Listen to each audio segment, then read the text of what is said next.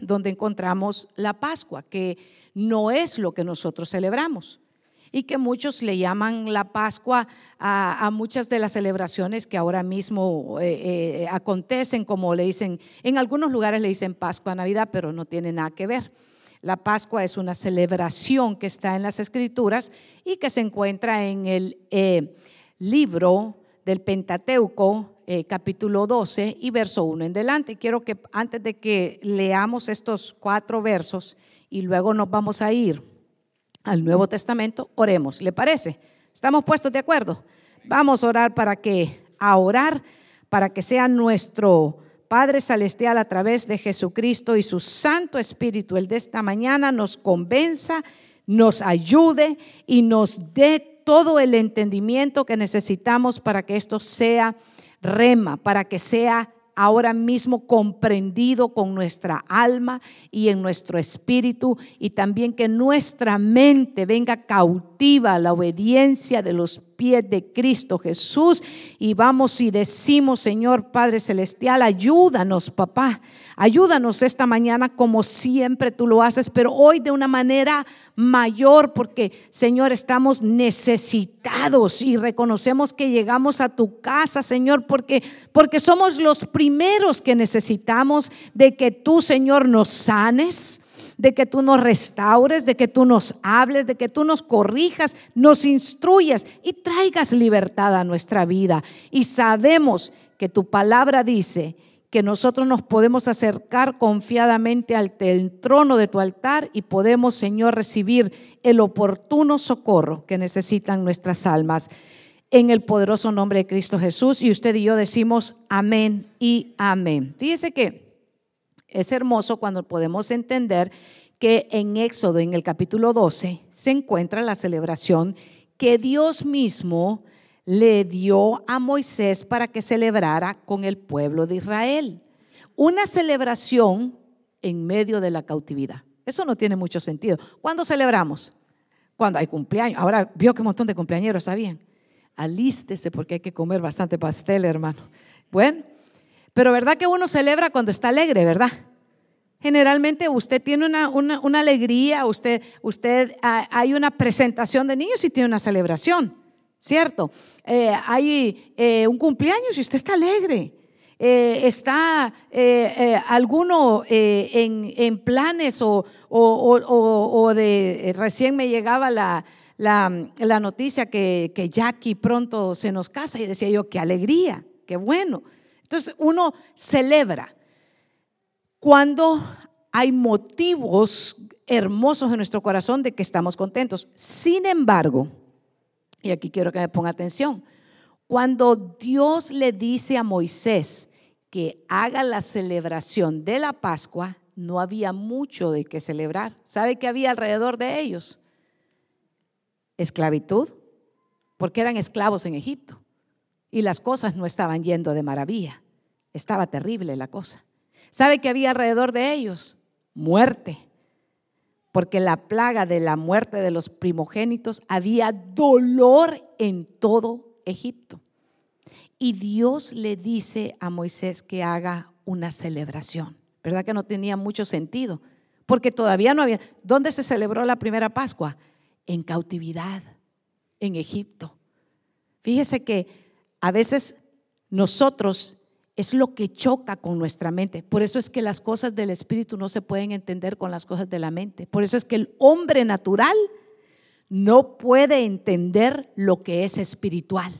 Por eso es que el hombre natural lo ve a usted el domingo por la mañana salir de su casa bien cambiado y preparado y dice, pero ¿cómo se le ocurre si hoy es el día de descanso? Has estado trabajando toda la semana.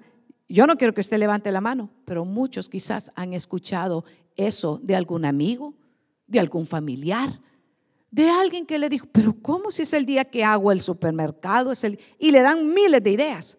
Y sin embargo, usted entiende en el interior, en su espíritu, que hoy es el día en el cual usted viene y le hace una celebración al Señor, aun que las cosas no estén bien. Porque muchos piensan que a la iglesia venimos los perfectos y no. Y mayormente cuando nos acercamos a la, a la mesa del Señor, venimos porque estamos necesitados. Venimos y nos acercamos porque muchas veces estamos enfermos. Porque sabe que en medio de la provisión que ha dejado el Señor hay libertad, hay salvación, hay restauración y hay sanidad para nuestra alma y para nuestro cuerpo físico. Así que en Éxodo, en el eh, capítulo 12 y verso 11, si usted pone ahí eh, sus ojitos, y yo voy a ir solo del 11 al 15, hijos, en, sonido, para que sepan eh, que esos son los versos que estoy tocando. Y ahí empieza diciendo, y lo comeréis ceñidos vuestros lomos, vuestros calzados, vuestros pies y vuestro bordón en vuestras manos. Le dice específicamente cómo tenían que comer la Pascua. El verso 12, pues yo pasaré aquella noche por la tierra de Egipto y heriré a todos los primogénitos en la tierra de Egipto. Mire lo que había, le dije que lo que había era muerte. Así de los hombres como de las bestias y ejecutaré mis juicios en todos los dioses de Egipto. Verso 13. Y la sangre os será por señal y las casas donde ustedes estéis y veré la sangre y pasaré de vosotros, y no habrá en vosotros plaga de mortandad cuando hiera la tierra de Egipto. Verso 14. Y este día le será de memoria y lo celebrarán como fiesta solemne para Jehová durante vuestras generaciones. Por estatuto perpetuo lo celebraréis. Verso 15, y ahí terminamos. Siete días comeréis panes sin levadura y así el primer día haréis que yo, que no haya levadura en vuestras casas, porque cualquiera que comiere leudado desde el primer día hasta el séptimo será cortado de Israel. Pare ahí un momentito. Eh, entre todo lo que ahora mismo estamos leyendo, definitivamente eh, es lo que prefiguraba y lo que prefiguró de lo que el sacrificio de nuestro Dios, enviando a su Hijo, iba a hacer por nosotros. Habla específicamente cómo lo tenían que comer. Da direcciones, hermano, esta fiesta de la Pascua eh, em, judía, Pascua judía. Es específica, le dice qué tenían que comer, cómo lo tenían que comer, dónde lo tenían que comer y aún cómo tenían que estar vestidos para comerlo. Es, bien tremendo porque todo eso tiene aplicación a nosotros en la gracia. Pero nosotros no tenemos que celebrar. Ya no es el tiempo de la Pascua porque el sacrificio, el Cordero de Dios ya fue sacrificado y Él es el Cordero que quita el pecado del mundo. Y por esa sangre usted y yo no vivimos bajo la ley, sino que vivimos bajo la gracia. Y por esa gracia inmerecida es que nosotros nos podemos acercar hoy día y podemos recibir el sacrificio de nuestro Señor. Y cuando Dios, nuestro Padre, ve la sangre, pero no ve nuestra sangre, no ve nuestra justicia. ¿Cuál es la justicia que ve? Es la justicia de Cristo sobre nosotros. Eso es lo maravilloso, lo que nos enseña acerca de la Pascua. Pero en ese verso 15 hay algo bien interesante. Todo es interesante, todo aplica a nosotros. Pero no tengo tiempo para ir sobre cada uno de los elementos porque tendríamos que hacer vigilia. Ya una vez el apóstol Pablo intentó hacer un culto así y se le durmió a alguien y se le murió. Y yo no creo estar capacitada para eso, aunque le voy a contar. Una que otra vez he logrado dormir gente. Entonces digo yo, ya estoy avanzando, digo yo, ¿verdad? Sí, pero no pretendo llegar a eso, ¿verdad? Pero sí, ya se me han dormido y digo yo, si al, al apóstol Pablo se le durmieron, no importa, digo, gloria a Dios, estoy avanzando teológicamente, yo también, ¿verdad? Pero fíjese que el verso 15 tiene algo ah, que, que habló mucho a mi corazón y dice, sin levadura, panes sin levadura.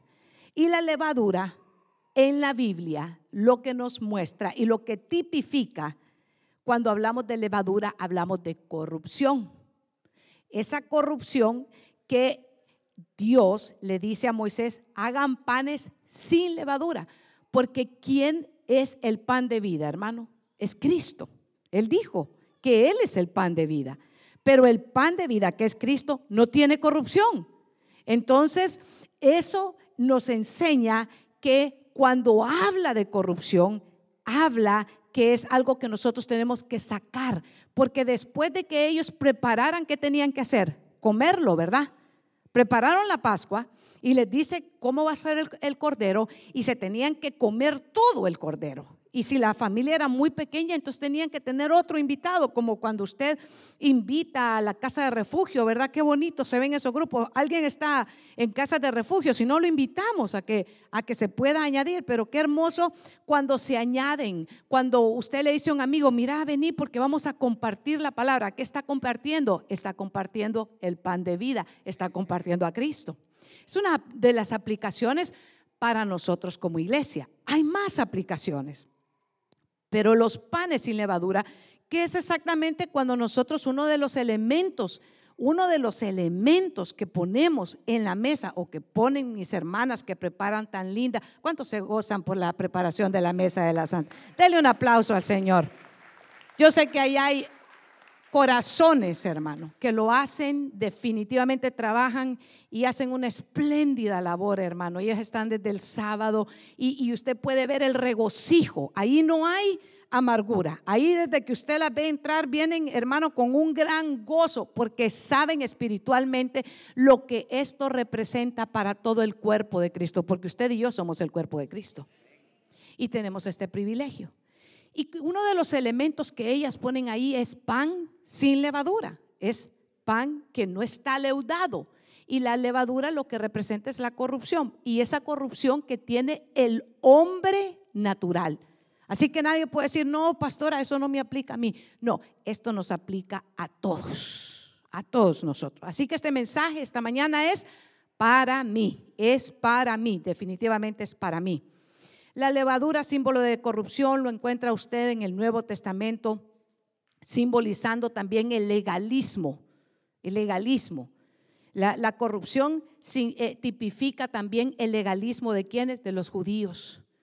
Los, el, el legalista que se fijaba todo lo externo, pero no miraba lo interno. No preparaban lo interno. Y usted y yo sabemos que el Señor le habla al profeta Samuel y le dice, no veas lo externo, no veas la estatura, no veas, le dice, lo que el hombre ve, porque yo lo que veo es el corazón. Así que eso también tipifica lo que es el legalismo. El legalismo de los, de los judíos que le recriminaban a Jesús, ¿por qué tus eh, discípulos eh, eh, no se lavan las manos? Y sin embargo ellos lo que tenían sucio no eran las manos, sino el corazón. Y eso todavía sucede hoy, hermano. muchas veces ponemos eh, tanta atención a, lo externo y, nos olvidamos de, la, de, lo, de, lo, que está corrupto dentro de nuestro corazón. Y, cuando avanzamos en, en, lo que es el mensaje de esta mañana, que el mensaje de esta mañana, el, el Señor me, me llevó a que le compartiera a usted de que debemos de sacar cualquier tipo de corrupción que haya en nuestro corazón para prepararnos y no solo el super domingo de recibir la Santa Cena, sino todos los días que nosotros hoy tenemos el privilegio de acercarnos delante del Señor y confesando nuestros pecados podemos tener salvación y vida eterna. Así que eh, yo, le, yo fui a la escritura y le decía, Señor, ¿Cuándo eh, tu pueblo logró entender cómo fue que se desviaron? ¿Por qué se desviaron? Y, y, mire hermano, uno puede empezar muy bien, pero puede terminar muy mal. Y ese es el, el, asunto, que la vida en Cristo no es una carrera de velocidad, sino que es una carrera de resistencia. Resiste, resiste. Va a otra situación, otra prueba, resiste, poniendo que su mirada en Cristo. Resista. Le, no estuvo tan bien la semana de trabajo, resista. Comprenda que Dios tiene cuidado de todas las cosas, porque el Señor lo ha prometido y nosotros lo creemos, que todas las cosas ayudan a bien a los que aman a Dios. Y usted y yo hemos sido elegidos y hemos sido apartados. Pueblos, hermano, que especialmente hoy, porque vamos a hablar de de, ya hablamos de la Pascua, ya la dejamos allá, ¿verdad? Ya lo dejamos, eso ya fue en la era de la ley, ¿verdad? Pero estamos bajo la gracia. Ahora vamos a ir sobre la gracia, porque no nos podemos quedar celebrando la Pascua. No vaya a venir usted el otro domingo o allá en su casa y va a decir, bueno, pues ahora voy a celebrar la Pascua, porque usted ya no está bajo la ley. A menos que usted quiera cumplir también más de 600 preceptos que dice la ley. Y si usted se siente capacitado de cumplir los 600 o más preceptos, entonces sí puede seguir celebrando la Pascua.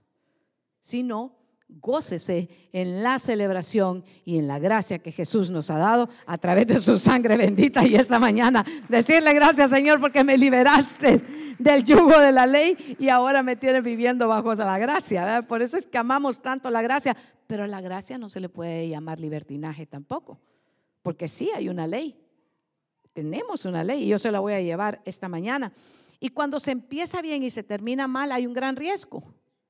Por eso es que tenemos que empezar bien, continuar bien y terminar la carrera, como dijo el apóstol Pablo, bien, ¿verdad?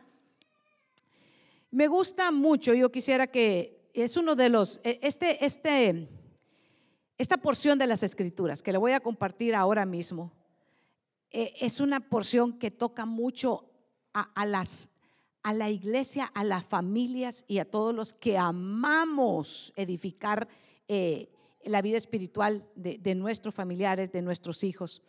Y, es precioso y está en Josué 24, 14, porque le voy a hablar primero acerca de la, de la corrupción y después le voy a hablar de la, de la limpieza a través de quién nos podemos, y usted lo sabe, que a través de la sangre de Cristo, pero le voy a hablar un poquito, un par de minutos acerca de la corrupción.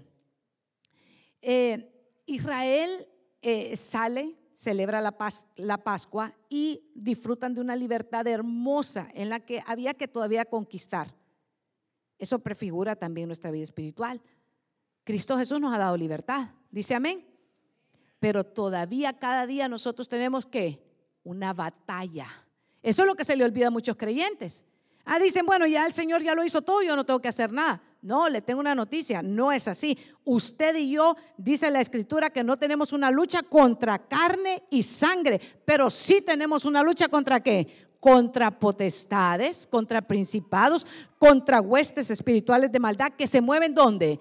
En las regiones celestes. Pero quiere decir que entonces sí tenemos una lucha. El problema es que muchos se olvidaron y no se prepararon y dejaron de ser constantes. Y entonces lo que sucede es que viene, sabe que un tiempo en el que se acomodan. Y aquel creyente que se acomoda y empieza a, arrullarse en, la zona del confort que nos hablaba el pastor Osvaldo la semana pasada, corre un tremendo riesgo. Las tinieblas no están jugando. Hay muchos creyentes que sí están jugando a ser creyentes, pero el enemigo no está jugando. Y terminan mal. Israel comenzó muy bien. Una vez que recibieron, celebraron la Pascua, salieron, ¿a través de quién recibieron la, ordenanza de la Pascua? De Moisés. Y una vez que Moisés como líder fue quitado, ¿quién entró como líder? Josué. Y esta porción está en Josué 24, 14. Ahora pues le dice Josué, este es su discurso casi de despedida. Temed al Señor y servirle con integridad y con fidelidad. Quiten los dioses que sus padres sirvieron al otro lado del río en Egipto. ¿A quiénes servían en Egipto cuando eran esclavos? A los dioses. Fíjese, mire, mire, qué, mire qué tremendo. Y le dice, quítenlo a esos dioses que ustedes servían en Egipto. Si nosotros teníamos dioses en Egipto, ¿verdad? Cuando estábamos en el mundo, ¿a quiénes servíamos? A las cosas del mundo. ¿Sí? Y el verso 15, y si no les parece bien servir al Señor, escojan hoy, mire, hoy les está poniendo un, un plan, un término, hoy elijan a quién han de servir si a los dioses que sirvieron sus padres que estaban al otro lado del río, o a los dioses de los amorreos en cuya tierra ustedes habitan. Pero yo, mire, y mi casa serviremos al Señor. Gloria a Dios. Una de las más, hermano, escrituras que, que aplican tanto a nosotros, le dije como iglesia y como, como creyentes. porque eh, Josué les está diciendo y les está trayendo a memoria lo que era su vida cuando eran esclavos. Aunque llegó un momento en que ellos dijeron, nosotros nunca hemos sido, a Jesús se lo dijeron, nosotros nunca hemos sido esclavos de nadie, le decían. Y sí habían sido esclavos. Sí habían sido esclavos de los babilonios, habían sido esclavos de los egipcios. Había muchas naciones que los habían esclavizado, los amorreos también, los filisteos también. Y ellos negaban. ¿Sabe que hay un problema mucho en el creyente cuando niega su condición? No, yo, yo no necesito ir todos los domingos a la iglesia, que vayan los que están fallando. Dicen, yo no, yo estoy bien. Pero Josué les dice, elijan hoy ustedes a quienes van a servir, porque había corrupción en su vida. La nación había dejado que la corrupción de la idolatría entrara a sus corazones. La corrupción de la idolatría no es igual ahora a lo que vivió Israel, pero sí tiene una aplicación a nuestra vida. Tiene una aplicación en nuestra vida, ¿sabe qué? Cuando dejamos que nuestro corazón tenga una dualidad. Cuando venimos y pretendemos y queremos servir al Señor, pero no dejamos que Dios limpie y quite aquella corrupción que se pudo haber quedado en nuestra vida por la vana manera de vivir heredada de nuestros padres y que se quedó ahí, que nos acostumbramos, que en algún momento cuando estábamos fuera del Señor, eh, esas fueron costumbres. La idolatría pudo haber sido una costumbre que nosotros vimos, eh, amados hermanos, que, que se celebraba en, en, nuestras, en nuestras familias. Y sin embargo, el Señor nos rescató de las tinieblas y nos trajo a su luz admirable. Y a veces, cuando no tenemos conciencia, queremos seguir celebrando ese tipo de actividades en nuestra vida. Y eso es corrupción. Eso es corrupción. Así que Josué le dice le dice exactamente a Israel, elijan ustedes hoy. Me gusta porque e, esa es exactamente la actitud que debe de haber en, el corazón de un creyente. Tiene que ser determinado. No es cierto que hay, hay domingos o hay días en que la carne a usted le dice, hoy te deberías de quedar durmiendo. Pobrecito, hoy deberías de descansar. Otra vez, si ya fuiste el mes pasado, no tienes necesidad de ir. Y hay una lucha. Y me gusta la determinación de un creyente que está firmado en Cristo. Bendice, alma mía, a Jehová. Y no olvides ninguno de sus beneficios. Este, dice el Señor, es el día. Este, hoy es el día de salvación. Y eso es exactamente lo que Josué le está enseñando a Israel, a determinarse. Ahora vamos a la aplicación en la era en la que usted y yo estamos, que es la de la gracia. Véngase conmigo, saltemos ahora al Nuevo Testamento. ¿Está dispuesto a saltar? ¿Sí? ok, empezamos en el Antiguo Testamento, ahora saltemos a la era de la gracia. Aquello tiene aplicación para nosotros. Ojo, no es que no se aplica, ya le dije que tiene una aplicación. Y todos los elementos que están ahí en la mesa tienen aplicación en la vida espiritual. Mas ahora saltemos y vengámonos, porque tenemos que correr con el tiempo. Gálatas en el capítulo 5 y verso 9. Ese verso, si lo tienen en lenguaje sencillo, gloria a Dios, yo lo tengo en lenguaje sencillo. Un poco de levadura fermenta toda la masa. Si algo tan pequeño echa a perder todo, dice esta versión.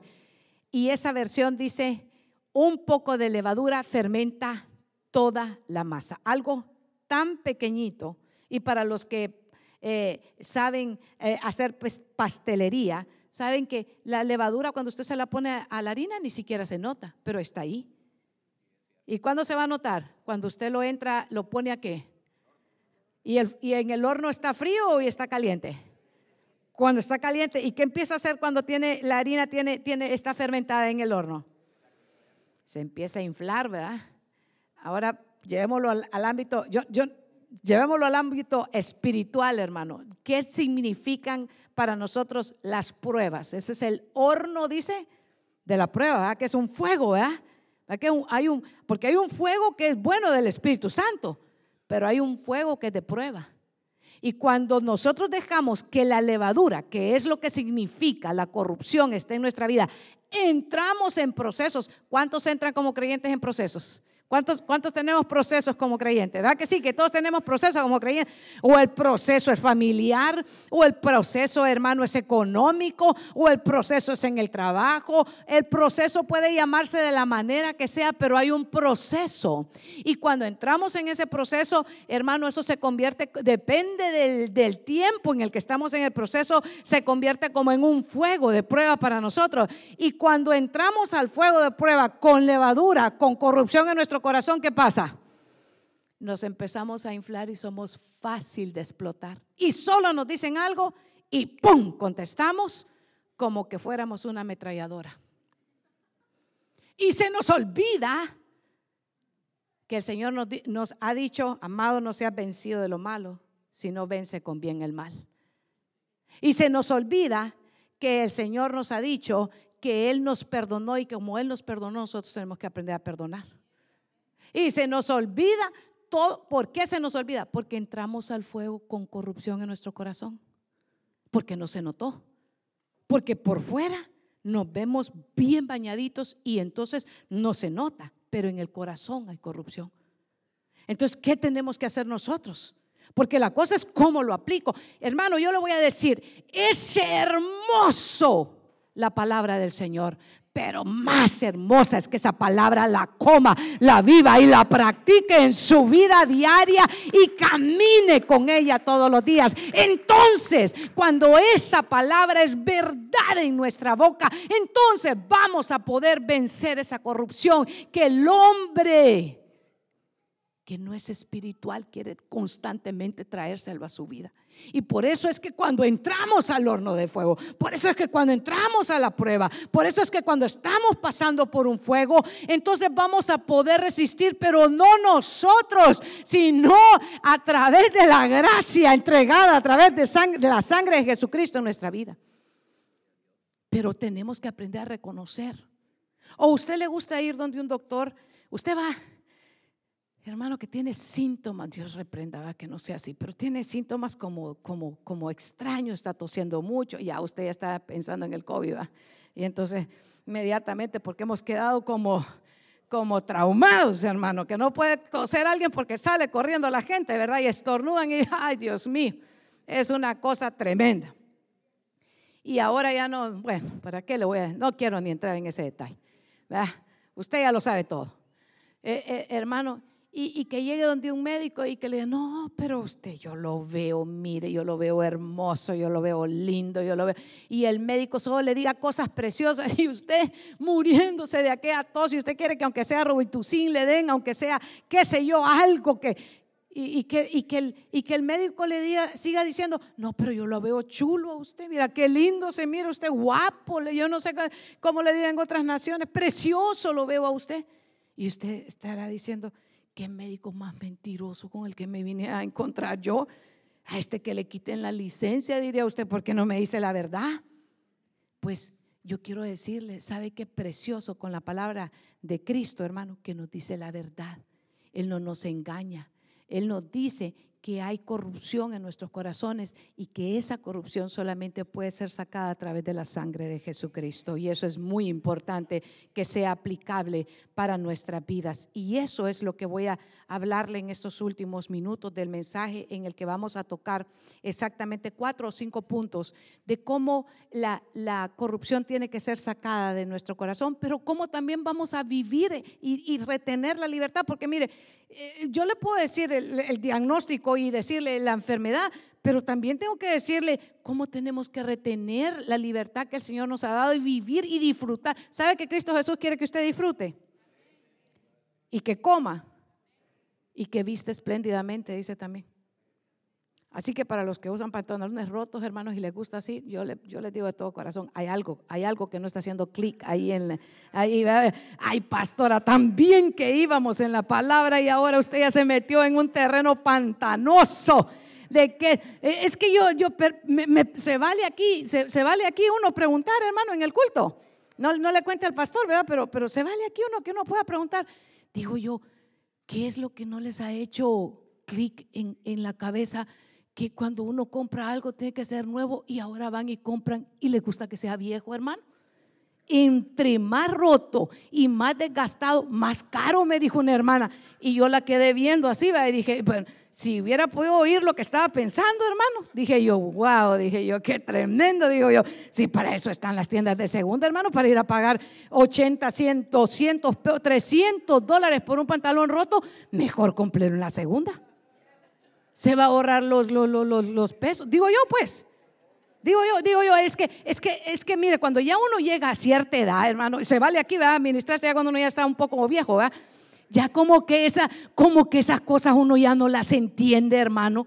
Ya no las entiende dice uno, hombre, y le faltó medio pantalón porque viene como con cinco hoyos, ¿verdad? Y dice uno, y la otra parte del pantalón donde quedó. Imagínese si se lo dieran entero, ¿cuánto costaría? Entonces dice uno, no, no, no tiene, no, como que no tiene sentido, ¿ah?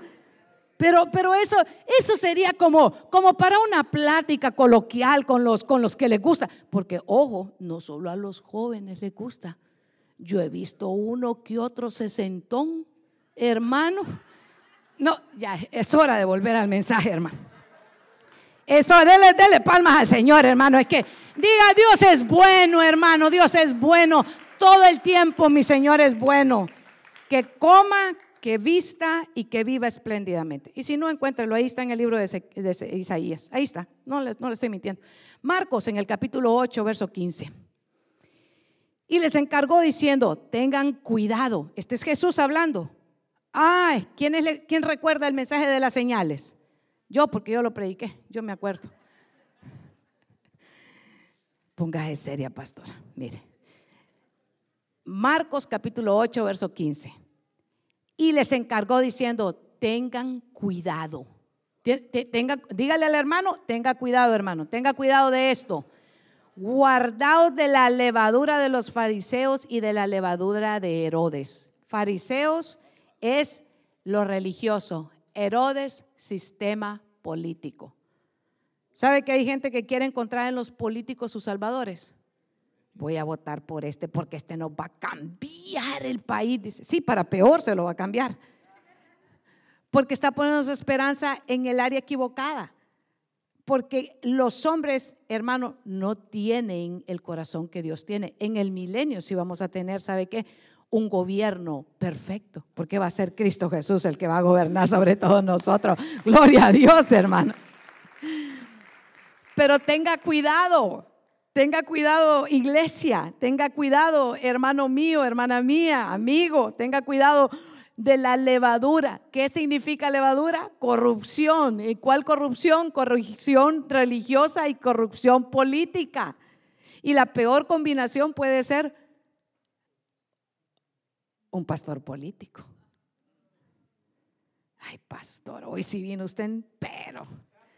Terrible, ¿verdad?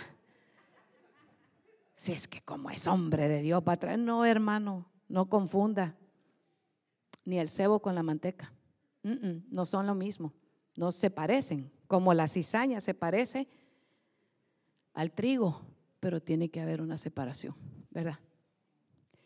Fariseos, área religiosa. Herodes, sistema político. Dios mismo es Jesús diciéndonos, tengan cuidado tengan cuidado y nos habla específicamente de la levadura. ¿Levadura qué es, hermanos? Corrupción. Sin corrupción. En este tiempo nosotros debemos continuar practicando el consejo de Dios. Muchos dicen, quiero aprender a hacer la voluntad de Dios y no se aplican ni un momento a escuchar lo que Dios dice. Eso lo escribió hoy en la mañana. A las 5 de la mañana estaba, Señor, pero ¿qué, ¿qué es este mensaje para nosotros como iglesia? Que muchos leen mi palabra, pero no la aplican, no la ponen en práctica. ¿Qué es corrupción?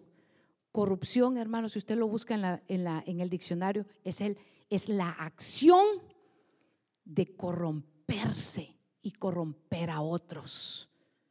Sabe que hay gente que no solamente le place vivir a ellos en corrupción, sino que el deseo de ellos es corromper a otros. Hay muchos que no solamente les place no ellos buscar de Dios, sino ponerle piedra de tropiezo al que va a buscar del Señor. ¿A dónde vas? A la iglesia. Si son mentirosos todos, ¿para qué vas a ir? Porque él mismo no quiere, no quiere nada con Dios. Entonces el deseo de ellos, ¿sabe qué es? Detener. Son aquellos que ni ellos logran su salvación y buscan ser instrumento de las, de las tinieblas para que nadie más se salve. Porque ellos se deleitan en la corrupción. Mas nosotros que estamos en Cristo Jesús, que dice la palabra del Señor en Romanos, dice, ninguna condenación hay para los que estamos en Cristo Jesús. Por eso cuando usted le diga, es que vas y es que todos son, no dígale, es que no, ellos no son, sabe que justos por ellos, sino que son por justos por lo que Cristo Jesús hizo en ellos. Así que no, no hay justicia en nosotros, la justicia que hay es a través de Cristo. Acción de corromper descomposición, putrefacción. Eso es corrupción. Putrefacción. ¿Quién estaba putrefacto, hermano? Sino Lázaro. Lázaro es exactamente, ¿sabe qué? El emblema de lo que significa la carne. El hombre sin ser justificado en Cristo Jesús está, ¿sabe qué? Podrido, pero a través, cuando Cristo Jesús, ¿quién llamó a Lázaro? Fue Jesús. ¿Cómo le dijo a Lázaro? Ven fuera. ¿Fuera de qué? De la corrupción. Porque Lázaro, aún su hermana le dijo, ya hace días está putrefacto. Pero ¿qué hizo Jesús? Lo llamó afuera. Ahora, ¿qué hace con nosotros? Nos llama, hermano. Y hoy hace un llamado precioso el Señor. ¿Para qué? Para que salgamos de la corrupción y entremos, hermano, por gracia a recibir los elementos con los que el Señor es su carne, es su sangre, nos limpia, nos purifica, nos transforma y nosotros debemos de ir con un corazón reconociendo. Le dije al principio del mensaje, pero yo estoy segura que usted a esta altura ya lo olvidó, pero se lo voy a recordar. Yo soy buena comunicadora, hermano usted tiene que ir reconociendo ahora mismo, ah, es el Lázaro, soy yo, soy yo el que necesita ahora mismo salir de esas áreas donde ha habido corrupción, donde ha entrado qué? Levadura en mi corazón. Cuando he puesto más mi esperanza en el sistema político. A veces llegamos, no, ya llegué a la, a la USA, entonces aquí todo me va a ir bien. Hermano, Dios es Dios todopoderoso en esta nación y en todas las naciones. Donde haya alguien, un hombre o una mujer que le crea al Señor, Dios lo va a bendecir y Dios lo va a prosperar según sea su buen a voluntad sobre de ellos. Ahora le quiero hablar, le quiero hablar en, en este sentido de qué tenemos que hacer. Nosotros tenemos, hermanos, que cuidarnos para que la corrupción, lo, lo que haya en nuestro corazón, no tenga, ¿sabe qué? No haya eh, forma de que se siga eh, eh, creciendo, sino que a través de que nosotros, ¿qué, ¿cuál es el medio que nos ha dejado el Señor? Arrepentimiento que cuando nosotros confesamos, dice, el Señor es fiel y justo para qué? Para perdonarnos. Tito, en el, la epístola de Tito, Tito, capítulo 1, versos 15 y 16. ¿Cómo impedimos la corrupción? ¿Cómo impedimos? Tito, capítulo 1, verso 15 y verso 16. Yo lo voy a ir leyendo. En esta versión lo traje yo en el lenguaje sencillo, gracias a Dios. Todas las cosas son puros para los puros, más para los corrompidos e incrédulos, nada es puro, sino que tanto su mente como su conciencia están corrompidas. Mente y conciencia, pureza e impureza.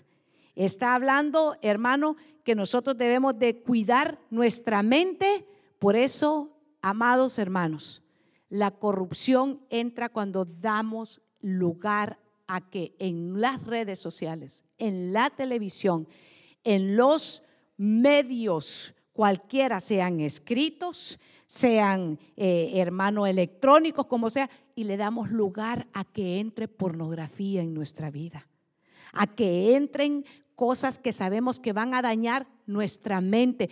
¿Por qué, hermano, nuestra mente puede estar corrupta? ¿Por qué eh, vemos una persona e inmediatamente los ojos se nos van para las áreas donde no se tienen que ir? Porque ya nuestra mente y ya el corazón tiene corrupción. Entonces dejemos de estarle cargando, es que fue culpa de ella. Porque muchos que, eh, hombres que encuentran el, y voy a agarrar primero con los hombres, no se preocupe, después nos ponemos así a nivel, ¿verdad? Pero, pero muchos hombres, sí, es que ella fue la que me provocó, pastor, y por eso, porque mire, andaba con una minifalda que se le miraba hasta la espalda. Y entonces ahí viene, eh, hermano, ¿y qué es culpa de ella? Justificándose en lugar de reconocer que lo que había ya había corrupción en su mirada, ya en su pensamiento había corrupción, porque a José, hermano, ¿sabe que Lo acosaron y sin embargo él no tenía corrupción. José en Egipto, el que hizo huyó de qué? De aquel fastidio, de aquel acoso. ¿Pero por qué? Porque no había corrupción en su corazón. ¿Qué es lo que nosotros podemos aplicar para nuestra vida? Nuestra mente. No le dé lugar a que entren mensajes, hermano, que muchas veces no son subliminales porque es que fue subliminal. Cuando yo acordé, pastora, estaba en el cine y la película, viera cómo estaba de terrible. ¿Y usted no tenía para poder salirse? Así como entró. No, pues, no, es que ya había gastado 20, 30 dólares en las palomitas. Mentira, buscándonos cómo justificarnos nosotros mismos. Es que ella fue, no es cierto, hermano, no es cierto. Cuando usted tiene pureza en su corazón, no hay nada en este mundo que lo va a usted hacer que caiga en cosas impuras. Usted reconoce y usted dice, no, esto no me conviene. Porque el Espíritu Santo le da convicción a su espíritu de que lo que está haciendo es puro o es impuro. Y usted dice, yo voy a hacer lo que a mi Padre Celestial le agrada.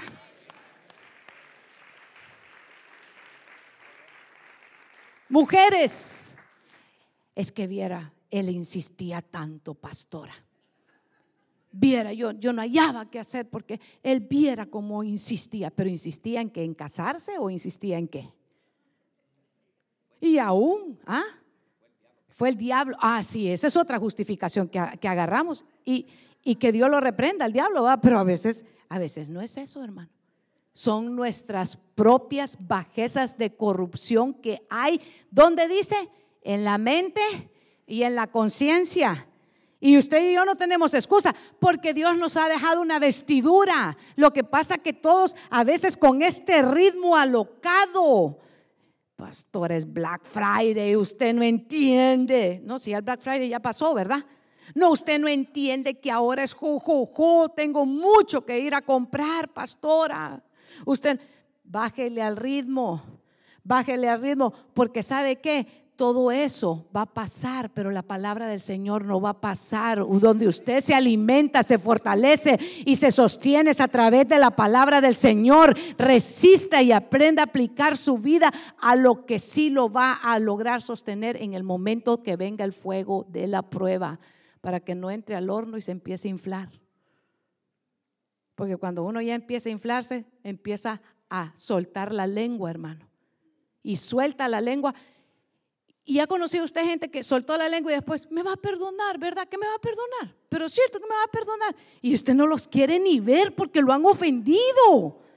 Y usted está comprometido a perdonar. ¿Verdad que sí? Mayormente hoy, ¿verdad que es super domingo? ¿Verdad que está comprometido a perdonar? Porque si usted no perdona, hermano, usted, usted no tiene lío conmigo. Usted tiene lío con, con el que yo predico, que es Dios. Entonces, entonces, pero soltaron la lengua, ¿por qué? Porque entraron con levadura, porque entraron con corrupción a la hora de la prueba. Y sabe que soltaron y le dijeron de todo. Y después lo andan siguiendo, pero ¿verdad que me vas a perdonar?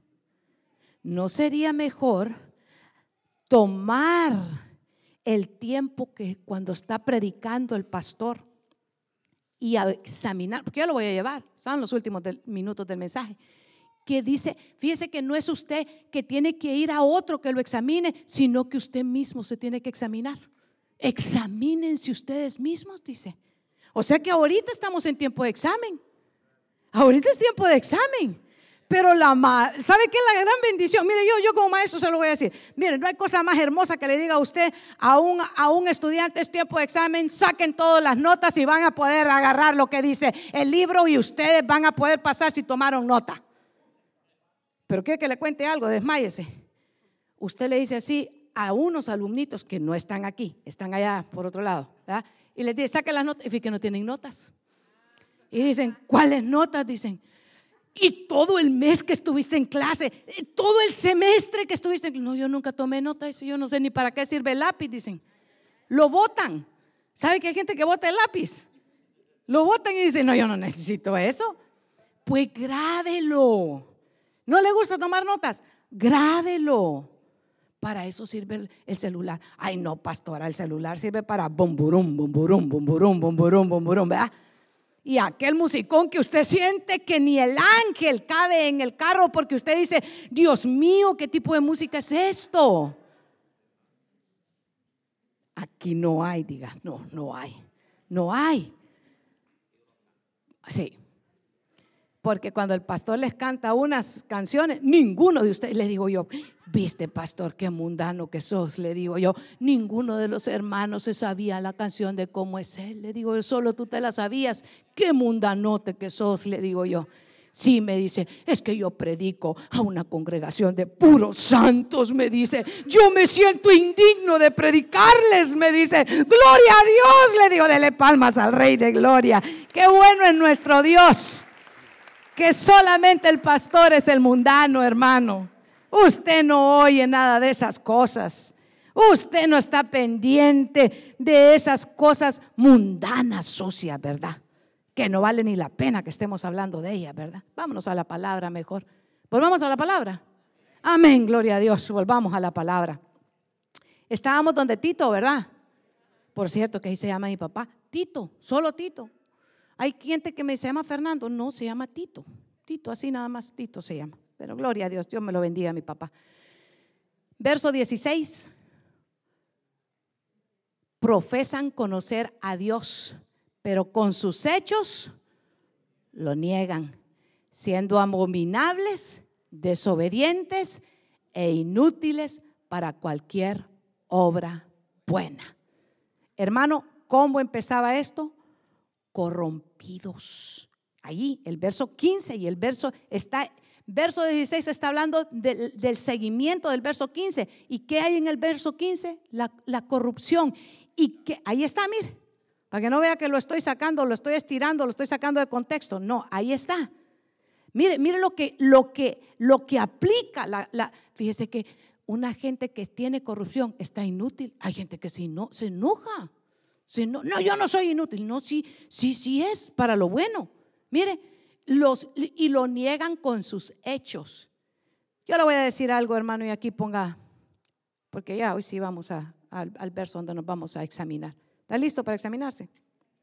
Dos, tres están listos para examinarse. Gloria a Dios. Hermano, yo, yo le voy a decir eh, honestamente, hermano, tenemos que aprender que Dios no quiere que nosotros mantengamos corrupción en nuestra vida. Mire, en Egipto se aplicó un juicio y ese juicio no tenía que encontrar ninguna levadura en la masa, porque un poco de levadura leuda todo. Un poquito que nosotros dejemos entrar en nuestro corazón de corrupción contamina todo nuestro ser. Es que solamente fue una mirada, pastora. Es que solamente fue un mensaje. Es que solamente yo solo quería saber cómo estaba él. Y cómo es él. Y ya, ya, ya usted ya voló, ¿verdad? Y, y yo solo quería, es que yo solo, es que solo me imaginaba, es que quería. Mire, unos son más intrépidos, hermano. Ya, ya no tengo tiempo de decirle porque, bueno, sí le voy a decir porque son más intrépidos. Porque si no, usted no va a dormir pensando, ¿por qué serían más intrépidos que decía la pastora? Así me quedé yo en Tesalonicenses cuando Pablo le iba a decir algo, pero no les dijo porque eran muy carnales. Y digo yo, ¿qué les iba a decir? No hubieran sido tan carnales estos, digo yo, yo hubiera sabido cuál era. Pero ese es otro mensaje. ¿Sabe por qué son intrépidos, hermano? es que yo solo quería orar por ella, pastora. Pastor, es que yo andaba, mire, es que yo andaba preocupado por su alma. Yo lo único que quería era orar.